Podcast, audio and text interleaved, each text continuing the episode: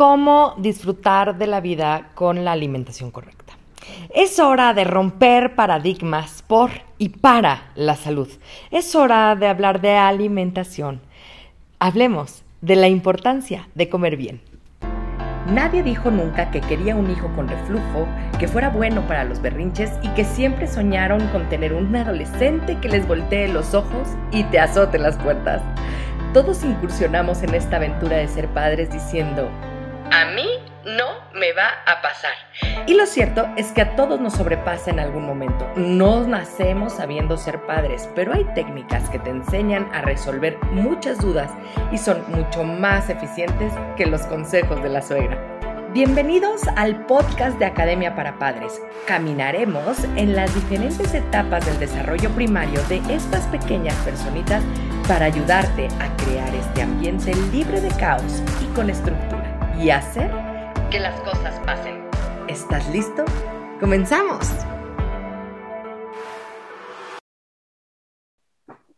Pues hoy estoy sumamente feliz, contenta, porque está un gran amigo, está Jorge con nosotros de retroalimentación. ¿Cómo estás, querido Jorge?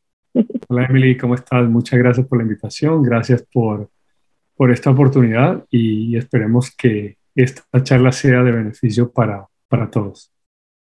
Explícanos qué es retroalimentación. ¿De qué se trata tu proyecto?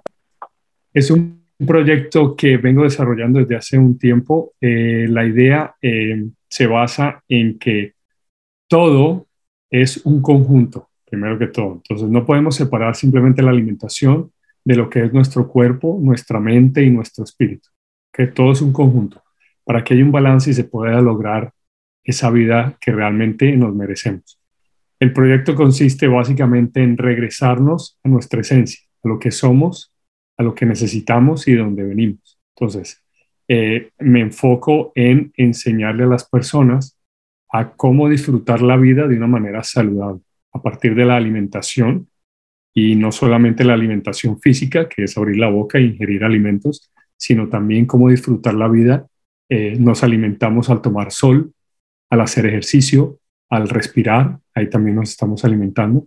Entonces es entender todo eso, todos esos conjuntos como un todo y cómo ese todo te lleva a disfrutar realmente de la vida que deberíamos estar viviendo, sin tanto estrés, sin tanta agonía, sin tantos dolores.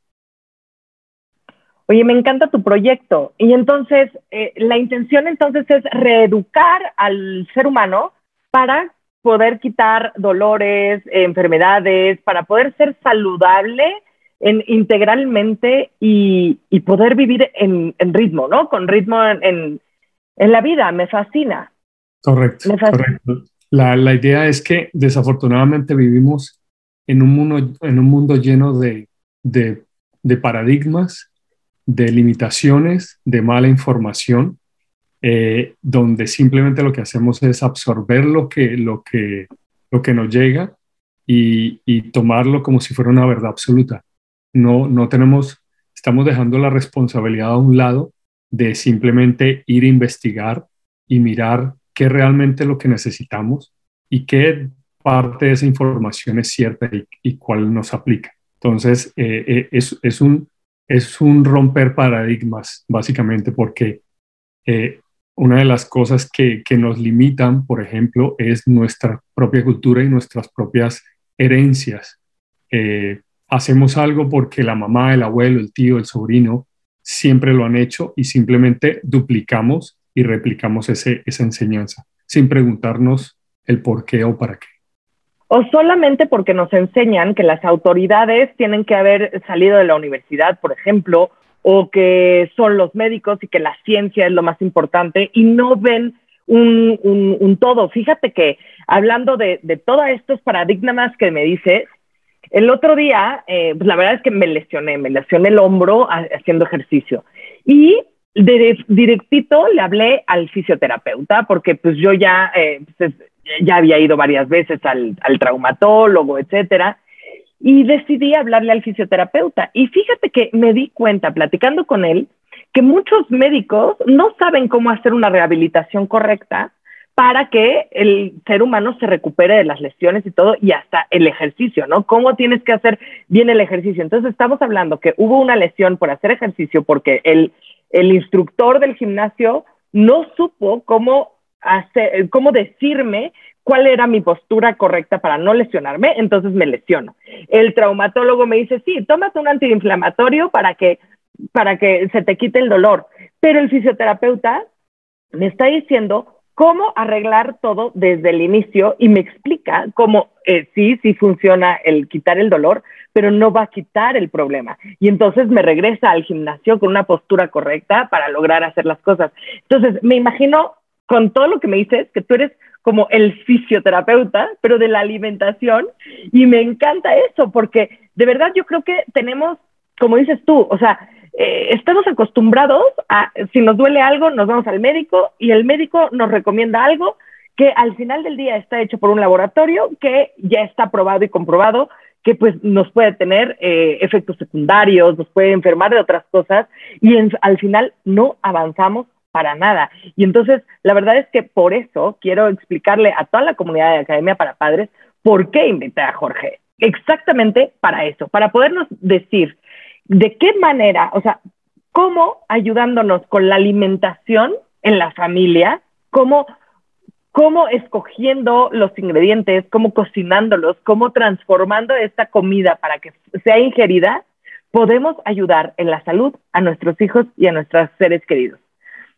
Entonces, querido Jorge, dime por favor, dinos a todos, ya que estamos en, en una academia en donde enseñamos a, todas las, a todos los papás, ¿qué tiene que ver la alimentación con la educación escolar? ¿Cómo podemos ayudar en este aspecto? Mira, un punto muy importante es que eh, nuestra boca y nuestro sistema digestivo es nuestra puerta de entrada del mundo exterior hacia el interior. Sea que tenemos que tener muy en cuenta eso. Todo lo que nos ponemos en la boca va a influir negativa o positivamente en nuestro, en nuestro diario vivir. Así que a partir de ahí tenemos que tener ciertas consideraciones. Primero, no todo, ok, hay, hay un principio que es muy fundamental y muy importante que hay que entender y es que todas las cosas en, en, en la alimentación, frutas, verduras, proteínas, carbohidratos, todo tiene unas, tiene unas características esenciales que los, que los definen, la fruta, la proteína. Pero quien realmente le da las, las cualidades buenas o malas es quien lo consume. ¿A qué me refiero? Por ejemplo, si a mí me encanta la fresa y yo y me sienta muy bien la fresa, no significa que la fresa es el, el último eh, grito de la moda, porque hay gente que come fresa y le cae muy mal. Entonces, en mi opinión, yo no puedo criticar a la persona que le cae mal diciendo la fresa es muy buena, pero tampoco a quien le cae mal puede condenar a la fresa diciendo la fresa es muy mala. Entonces, quien realmente determina los beneficios de los alimentos es quien lo consume. ¿Qué pasa? A partir de ahí empezamos esa individualización. No todo lo que me cae bien a mí le cae bien a todo el mundo y al contrario. Para eso tenemos que llegar a un entendimiento de nosotros mismos el cuerpo te habla, el cuerpo siempre te está diciendo qué le conviene y qué no le conviene. ¿Ok? Entonces, a partir de ahí tenemos que entender que hay tres, tres ah, nutrientes muy esenciales que se llaman los macronutrientes, que son las grasas o lípidos, carbohidratos y proteínas. Esas son las tres bases. A partir de ahí, tenemos que entender que todo, todo lo que no sea de origen animal es un carbohidrato. Eso viene a ser frutas, verduras, granos, legumbres, todo lo que quieras. El único producto que es de origen animal que se considera como un carbohidrato es la miel, por su, eh, por su nivel de, de, por su grado de glucemia, que como que se convierte, cuánta azúcar se convierte al consumir. Entonces, hasta ahí vamos claro. A partir de ahí tenemos que determinar que, por ejemplo, nos han enseñado que nuestra alimentación siempre tiene que ser muy llena de carbohidratos, mucha pasta, mucha harina, mucho pan, mucho grano, y se va reduciendo la escala, que es como un triángulo, en la punta se va reduciendo a las cosas importantes. Yo fomento que hay que voltear ese, ese, ese, ese triángulo. Que lo que sea importante tiene que ser las verduras y las proteínas. Después, el siguiente renglón, en menos grado, tienen que ser las frutas, dependiendo de la condición del niño o de los papás. Y a último grado, tienen que ser los granos, las harinas y dulces y demás. ¿Cómo influye esto? Esto influye en nuestro diario, diario vivir. Por ejemplo, un caso muy típico que se, que se repercute en todas las familias es que a los niños la primera eh, comida del día, el desayuno, lo saturan de cereales, de pastelitos dulces, de un chocolate caliente, de un, producto eh, que se revuelve con la leche y se vuelve achocolatado. Eh, todo eso son saturaciones de azúcar. ¿Qué pasa? Una persona normal, en, una, en una situación normal, necesita mínimo 4 gramos de azúcar o de glucosa para sobrevivir. Más allá empieza otro proceso de eh, retención eh, y de asimilación de la glucosa. ¿Ok? Pero eso sería otro capítulo. Entonces, ¿cómo afecta la educación? ¿Cómo afecta la alimentación en la educación? Pues dependiendo lo que pongamos en nuestro sistema, es como un niño va a repercutir en unas buenas notas, en buena atención o viceversa, mala atención, malas notas, obviamente. Si lo saturamos a un niño de azúcar, ¿qué pasa? Se dispara la glucosa, que la glucosa es la hormona que, eh, digo, la insulina, se dispara la insulina, la insulina es la, la hormona que controla la glucosa, y entonces al haber unos picos de insulina altos, genera un estrés interno que a la acumulación genera una inflamación.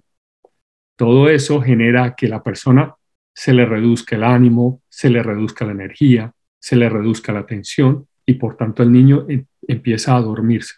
Cuando tiene picos altos de insulina o de glucosa, entonces tiene un, momento de hiperactividad, cae, ahí es cuando se cansa, le da sueño y vuelve y se medio recupera para tener un balance.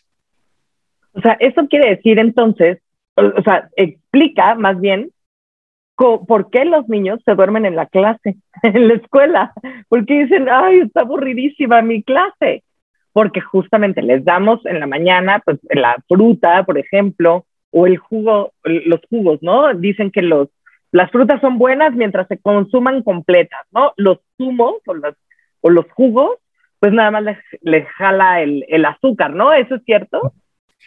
Sí, sí y no. Entonces aquí viene uno de los paradigmas. Siempre dicen, come fruta mejor que el jugo. Obviamente un jugo, un zumo de jugo, eh, eh, está exprimido, le han sacado todo el azúcar, básicamente. Lo que te tomas en un jugo es todo el, el, azúcar de la fruta. Estás dejando atrás la fibra y las vitaminas que se quedan en la pulpa. ¿Qué pasa? Esto es como un, esto es como un, como haz de cuenta cuando compras un, un mueble para armar te llega el mueble, las piezas y, vienen eh, todas las indicaciones, las instrucciones, más los tornillos y las tuercas. Imagínate que te lleguen las piezas sin los tornillos, sin las, sin las, eh, sin las instrucciones. ¿Qué va a hacer? Te, te vuelves loco. Pues eso mismo le pasa al sistema digestivo. Cuando te tomas un jugo, es como si le llegaran unas piezas, pero le llegan incompletas, no le llegan las instrucciones, cómo procesarlo, y entonces el sistema digestivo se vuelve un 8. Encima de eso, lo único que recibe es pura, pura, pura glucosa en forma de fructosa, que es el azúcar de la, de, la, de la fruta. Entonces, eso genera, volvemos otra vez, un pico de insulina para poder nivelarlo. Eh, cuanto a las frutas, sí, quiero que se quede muy claro, es muy importante consumir frutas. Te proveen eh, minerales y vitaminas muy importantes, pero no se puede abusar de las frutas, no es lo único que puedes comer y no es eh, necesariamente todo lo que puedes comer. Se le tiende a poner al niño mucha fruta con una galleta, con un pan, con un banano, con todo lo que quieras y entonces eso es azúcar más azúcar con azúcar. Y un juguito para que se pase la galleta. Para que lo baje. Entonces estamos hablando a los niños de mucho azúcar y por eso es que estamos hoy en día, por ejemplo, México es uno de los dos o tres países top en el mundo que tiene una obesidad en los niños total, muy, alta. es, es absurdamente alta la obesidad en los niños en México. Y eso está llevando a que en el futuro, en unos 10, 15 años, la, la, salud, la salud en México se deteriore. Bueno, y además hay que decir que no porque estén gorditos los niños son saludables, ¿no? O sea, tienen, sufren de malnutrición o desnutrición por este tipo de cosas. O sea, no quiere decir que los niños flaquitos, porque luego las abuelitas dicen, es que está muy flaquito mi hijo, hay que darle de comer. Y, y entonces malnutren a los niños. Ese es otro paradigma. Por ejemplo, si tú, una persona saludable se, le eh, se refiere a una persona que está delgada y una persona obesa, por lo general se determina que es una persona enferma o viceversa. Entonces, dependiendo de la cultura también, porque hay culturas donde una persona obesa es, y eso se veía en los años 1800, donde la persona obesa era la más saludable en esa época. Entonces, ¿qué pasa? Tenemos que romper ese paradigma porque la delgadez o la, o la obesidad no determina la salud de una persona. Puedes ver un niño muy delgado y posiblemente no está saludable. Y puedes ver un niño un poquito más gordito y está mejor de salud que una persona delgada. Así que hay que determinar eso y hay que tenerle mucho, mucho, eh, mucho control sobre lo que comemos. Aquí viene, aquí viene un punto y es que tu cuerpo está determinado para una altura y para un peso. No importa qué, siempre el cuerpo te va a ir, va a tender a buscar ese equilibrio en donde está basado. En los niños es un poco difícil determinarlo porque todavía están en un proceso de crecimiento, pero la idea es que un niño no se supone que tenga exceso de grasa porque la tiene que estar quemando. Si un niño sufre de obesidad, eso significa que la ingesta de carbohidratos o la ingesta de azúcares es mayor a, que la, a la de la proteína y a la de los vegetales, por ejemplo. en lo que estoy entendiendo es que entonces los niños o sea, las mamás estamos alimentando a los niños, bueno, los estamos alimentando mal de entrada porque no entendemos nada. Pero además los estamos, eh, los estamos alimentando y la falta, o sea, los estamos llenando de energía. Yo me imagino como un juego de video. Entonces los estamos eh, este, llenando de energía, de energía, de energía. Pero si los niños no utilizan esa energía para nada, porque además están eh, pues no sé, están pues en la televisión, ahora con, con, todo esto que nos ha pasado en el mundo, pues obviamente hay mucho menos salida, ¿no? Hay mucho menos utilización de, de energía, de movimiento. Entonces nos acumulamos de energía y entonces por eso nos pues, pues engordamos, ¿no? Nos llenamos, ahora sí que nos llenamos de, de energía y de todo ese, de esa cosa. Y entonces, dime cómo podríamos eh, equilibrar? ¿Cómo sería una eh, alimentación correcta para ayudarlos nosotros a nuestros hijos a tener una mayor concentración en la escuela, por ejemplo, o, o que puedan, pues que puedan salir más, o sea, para salir de esta, porque está difícil, este, de verdad está muy difícil. Luego no sabemos qué ponerles a los niños, no, es, es muy complicado hacer el lunch. Eh, digo, en las escuelas mexicanas, eh, eh, además, tú tienes que llevar el, el, el, alimento a tu hijo en una lonchera, no hay donde calentarla, es, o sea, es como complicado y luego, híjoles, la verdad es que estamos, educamos muy mal, la verdad, a, a nuestros hijos porque les damos lo que quieren, lo que les gustaría a ellos para que coman, para que no dejen de ingerir alimentos y no les vaya a dar hambre. Entonces, les, los queremos consentir y luego hasta hay competencias de mamás para saber quién llevó el lunch más rico, quién lleva las papitas, quién lleva el pastelito, porque es el lunch más rico, ¿no? Entonces, por favor, ayúdanos a aclarar esto porque se vuelve una pesadilla. Bueno, mira, primero, eh, eh, los niños son el reflejo de su casa y los niños son el reflejo de sus papás. Entonces, todo lo que hacemos los adultos, los niños simplemente como una esponja lo absorben y lo, y lo duplican o lo replican. Entonces, si el niño está obeso, por lo general busca a los papás y vas a ver que, que, es, que es el reflejo de los papás. Eh, muchas historias van a llevar a decir, no, es que es la herencia, es que yo soy así, porque mi papá fue así, porque mi abuelo es así. Bueno, pero lo que realmente están heredando son hábitos alimenticios. Entonces, ¿cómo, ¿cómo podemos controlar esto? Primero, hay que tener en cuenta que un niño está en pleno desarrollo y necesita buena, buenos elementos para que se desarrolle en todo sentido, ¿ok? Mental, físico, emocional. Tenemos que, primero que todo, no suprimir el desayuno. El desayuno es una de las comidas más importantes para los niños. Los niños no deben hacer ayuno, no deberían hacer ayuno y no necesitan hacer ayuno, porque están en constante movimiento y están en constante crecimiento. Entonces, el desayuno es el alimento más importante del niño. Lo que le pongas al niño en el desayuno va a determinar cómo se va a desenvolver durante el día. Una de las cosas que descubrí, por ejemplo, y todo lo que yo hablo lo he, practicado en mí, eh, es el huevo.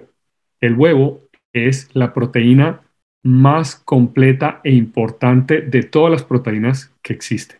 Tiene todas las ramificaciones de los aminoácidos, tiene todos los nutrientes necesarios para construir tejidos, músculo, ligamentos, cartílagos y demás. Entonces, ¿por qué es tradicional comer un huevo en la mañana? Porque digestivamente cae muy suave. Si tú te comes un filete, te comes un pedazo de un bacon, un tocino, vas a sentir que te cae mal. ¿Por qué? Porque venimos de 10, 12 horas de no comer nada, de estar durmiendo, el sistema digestivo todavía está dormido, no ha entrado ese proceso de como de calentarse para empezar su trabajo y le metes un filete, eh, un filete, un steak contra esta, te cae de la patada. Entonces es lo mismo a los niños. Aunque los niños no, no, como tienen un sistema un poco más limpio que el de los adultos, todavía tienen un, unos jugos gástricos un poco más, más limpios que funcionan mejor. Entonces, el niño no lo va a sentir tanto como el adulto, pero, pero a largo plazo le va a afectar. Entonces, unos buenos huevitos en la mañana con queso, con una tostada, con un pan, con, una galleta. Ah, y eh, yo sé que esto va a ser un, un poco difícil, pero tienen que comenzar a darle a los niños agua que se acostumbren a tomar agua, no jugos, no café, no té, no leche, no nada. Que empiecen bueno, a ver. Y además aquí en México somos los hacedores de aguas de sabor número uno del planeta. Nos encanta el agua de limón, pero el agua de naranja, pero el agua de guayaba, pero el agua de papaya con limón, pero el agua de pepino con limón y de plátano con... Alguna vez probé una de un agua de plátano con lechuga y menta. No sabes qué delicia. Pero exacto, o sea, hacemos aguas de sabores con azúcar, obviamente. Entonces, ¿de qué tipo de agua estamos hablando, querido Jorge? Tiene que ser agua mineral natural. Aquí hay una, y aquí voy a hacer una explicación. El agua, estamos compuestos de entre 65 y 75% de nosotros somos agua, a nivel celular, intracelular, muscular, cerebral. la sangre está compuesta de 80% de agua. Así que cuando consumimos agua, el agua es vida y entonces estamos hidratando la piel, el cuerpo, estamos regenerando el agua que está dentro de las células, el agua que está entre las células. Eso tiene que limpiarse.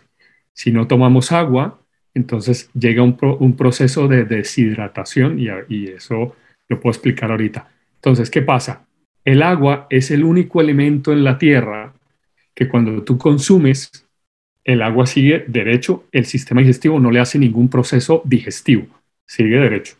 Va al intestino y del intestino se pasa al, torrente sanguíneo y se distribuye al cuerpo. ¿Qué pasa? Si tú le pones una gota de lo que sea al agua, el agua se vuelve un alimento.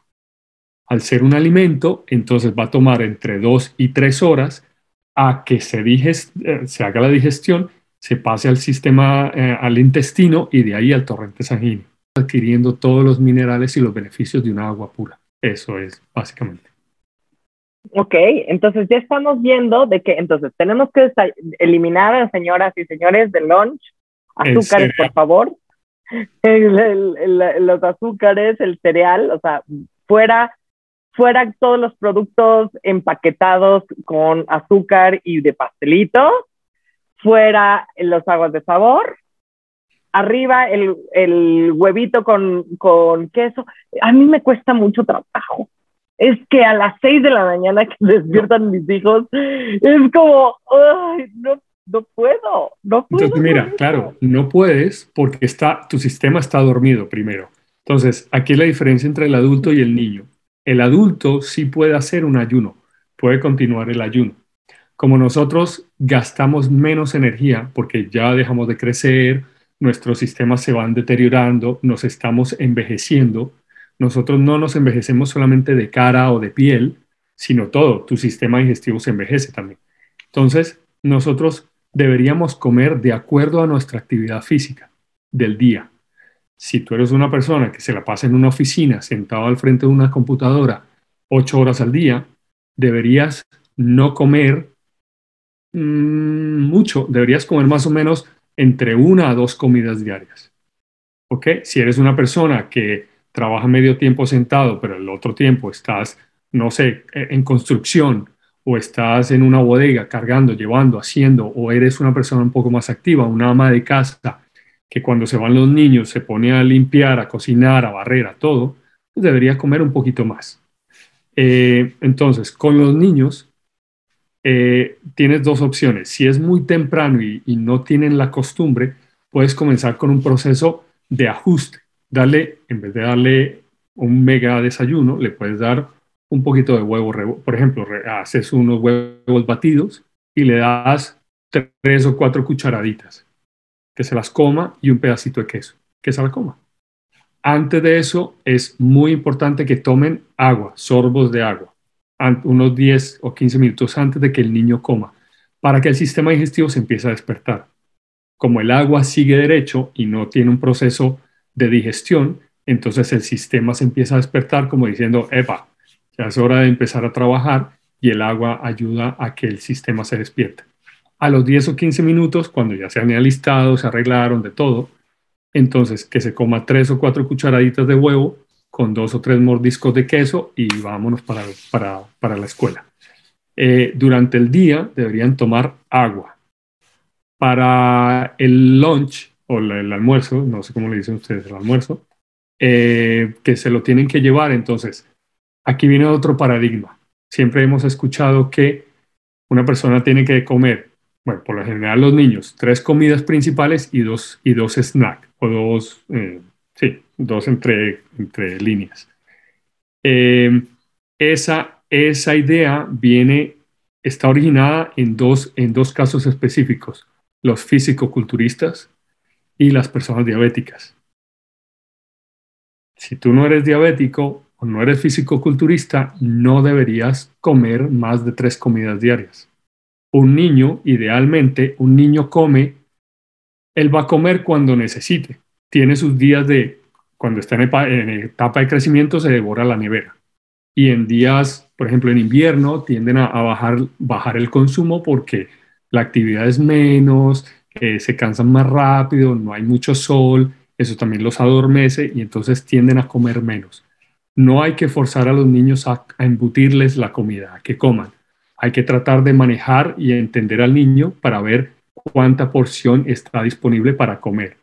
Ah, y, y así va a empezar a entender que la comida no es una necesidad para lidiar con problemas, para enfrentar el mundo o para simplemente saturar u otras necesidades externas.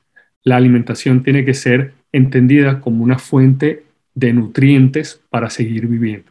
Y entonces a partir de ahí empezamos a determinar qué le ponemos en el plato al niño. Ok, entonces, pero luego de repente nos encontramos con niños que sufren de ansiedad y entonces empiezan a comer por ansiedad. O sea, si nosotros dejamos que el cuerpo de nuestros hijos o nuestro propio cuerpo nos vaya dictando de dónde a dónde o qué comer o qué cantidades comer, etcétera, porque pues como dices, en invierno cuando hace frío, pues nos da ganas de comer más grasoso, más pesado, como para que, porque necesitamos más energía para mantenernos calientes, ¿no?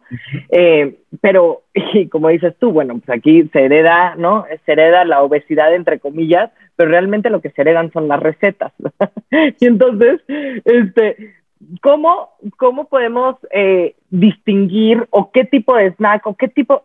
Mira, yo creo que eh, sería extraordinario que nos dijeras ¿cómo podemos contactarte, Jorge, para poder decir, quiero que Jorge me diga qué comprar, qué no comprar en mi nevera y en la, cena, porque les voy a decir un tip, eh, chicas, señoras y señores, que Jorge también me pudo, me, me dio. Pero si no quieres que tus hijos coman pastelitos, no compres, no coman pastelitos, ¿no? No compres pastelitos, entonces no compres las cosas que no debes de comprar.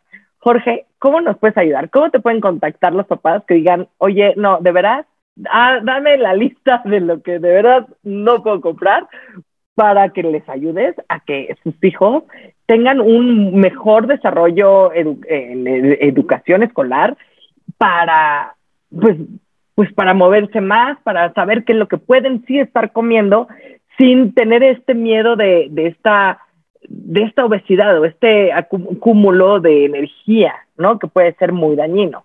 Bueno, mira, me pueden conseguir en, en Instagram en Jorge Raya Abajo Retroalimentación y mi página de internet, que no está funcionando todavía, la estoy construyendo, es retroalimentación.net. Muy bien. para contestarte eso, eh, no se trata, es, el mundo y la vida no se trata de restricciones, no se trata de, de no comer, no se trata de, ah, es que me encanta tal cosa y no puedo. Primero, se trata de entender por qué lo hacemos, porque cuando a ti te dicen no puedes, te va a entrar unas ganas de comer lo que te prohíben que no te das. Entonces, es entender el por qué no lo puedo comer. Y entonces a partir de ahí crear conciencia. Dos, estamos escuchando que el azúcar es mala, que, que nos mata, que sí y no. O sea, es importante y es necesario también comer azúcar. Y como el azúcar y como todos los otros alimentos, es importante entender qué comer, cuándo comerlo, qué cantidades comerlo y la calidad de lo que se le come. No es lo mismo comprarse, perdón, un pastelito, eh, gansito, creo que ustedes venden, ¿no? Un gansito que viene empacado, que no sabemos cuánto tiempo lleva en el empaque, en una caja, en una bodega, que hacerlo en la casa. No es lo mismo usar harina blanca refinada, que lo único que tiene es fortificado, que es hierro, que, haz de cuenta, chuparse una varilla es más saludable que comerse esta Entonces, eh, no es lo mismo usar harina refinada, blanca, que utilizar, por ejemplo, harina de almendra, harina de coco, harina de yuca, que es totalmente... O harina integral. O harina integral, pero no puede ser... Eh, es, que, es que aquí viene otro, otro, hay que saber muy bien la, el tipo de harina que se está comprando. La harina integral, no porque diga integral, entonces es saludable, sino tiene que ser básicamente, tiene que, tiene que decir que es molida y tú vas a ver granitos oscuros dentro de la harina. Eso quiere decir que fue no molido, triturado y picado y demás, sino ha, sido como pasado como por una, por una, por una cosa así. Sí, por el molino. Es que es un molino, sí, es un molino diferente, pero, pero esa harina es, es, un, es, es mucho más eh, saludable que, que, la harina, que la, la, harina blanca. Entonces, podemos hacer pastelitos, sí, háganos en la casa. También es un muy buen momento para compartir en familia, para enseñarle a los niños, para que se ensucien, metan el dedo, prueben, le unten la cara al papá, la falda a la mamá. Es también un, momento de, compartir, un momento de alegría. Y qué más emoción que estar esperando 20 o 30 minutos a que se hornee lo que yo le ayudé a mis papás a hacer. Qué gratitud es más que decirle a papá o a mamá, mira lo que les hice o, o les gustó lo que les acabo de hacer así sea una prueba, así sea algo que no esté, pero vamos ajustando. Así que véanlo por ese lado. No solamente es alimentarnos, sino también alimentarnos con amor, como familia, como humanidad. Y entonces aquí viene todo esto de retroalimentación. Pues me encanta. Muchísimas gracias, Jorge. Nos vemos. Esta es una serie. Entonces tenemos tres capítulos más con Jorge y eh, retroalimentación para, eh, son todos los tips alimenticios para poder tener una vida mucho más saludable. Nos vemos mañana entonces. Claro que sí. Gracias, Emily. Hasta luego. Saludos a todos. Muchas gracias por comenzar con tu camino al cambio. No dejes de compartir este canal para ayudar a los demás en su educación parental y su sanación propia. Me puedes encontrar en Facebook, Instagram y YouTube como emilyc.daumas y Academia para Padres. Únete a la comunidad para estar más cerca y poder complementar tu camino al orden y la estructura. Hasta la próxima.